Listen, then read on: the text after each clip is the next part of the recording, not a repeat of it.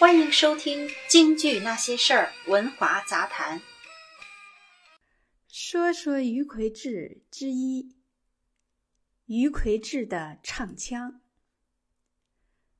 作者：文华，演播：李李阳。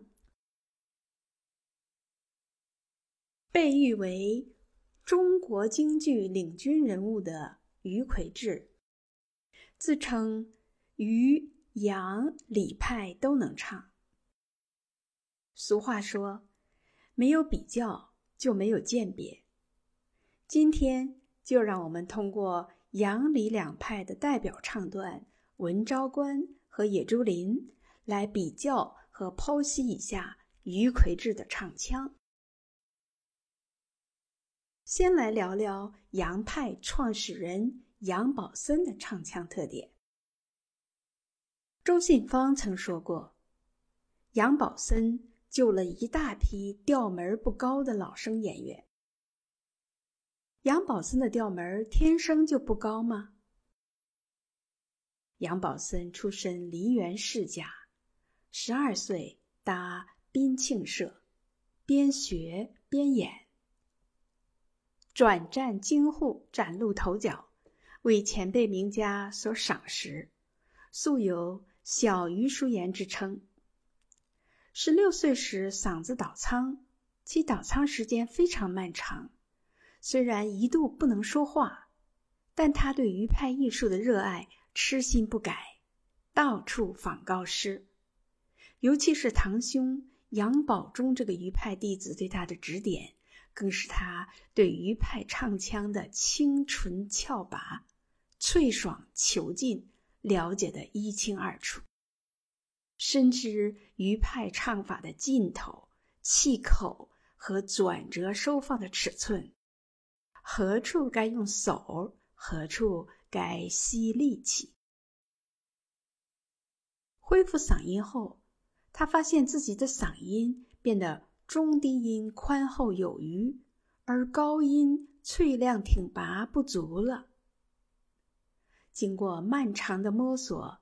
再结合自己的嗓音特点，一改往昔激昂高亢、响遏行云的声腔火爆叫座的历史，代之以悲凉、悲切、深沉、含蓄，以唱情韵味取胜的特点，像《碰杯》《洪阳洞》《乌盆记》等。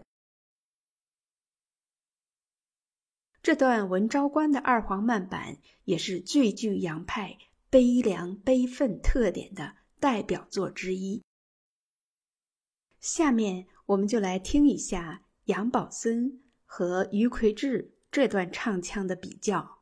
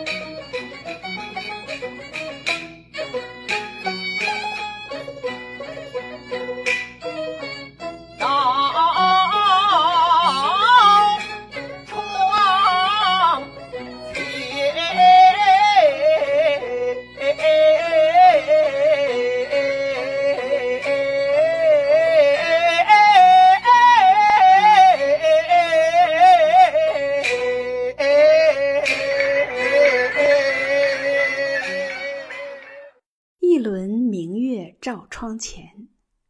在唱“明月”这两个字的时候，杨先生用了一个非常长的装饰音。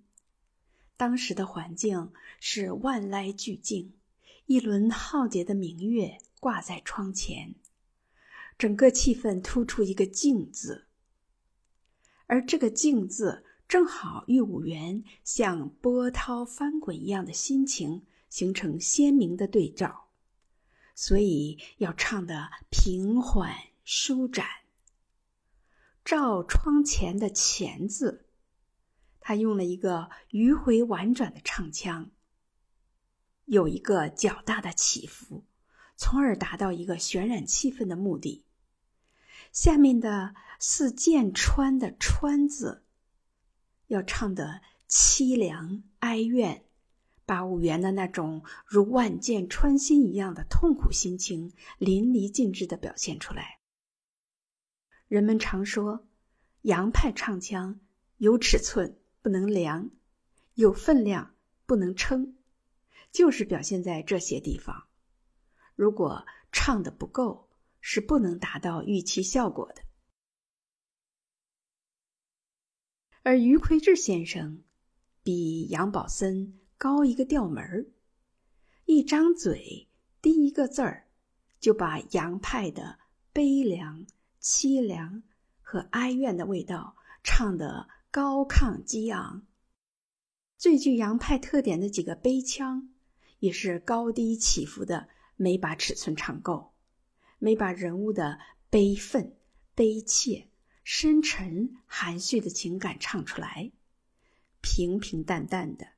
失去了婉转迂回的韵味儿，就难以抓住懂戏的戏迷们的内心。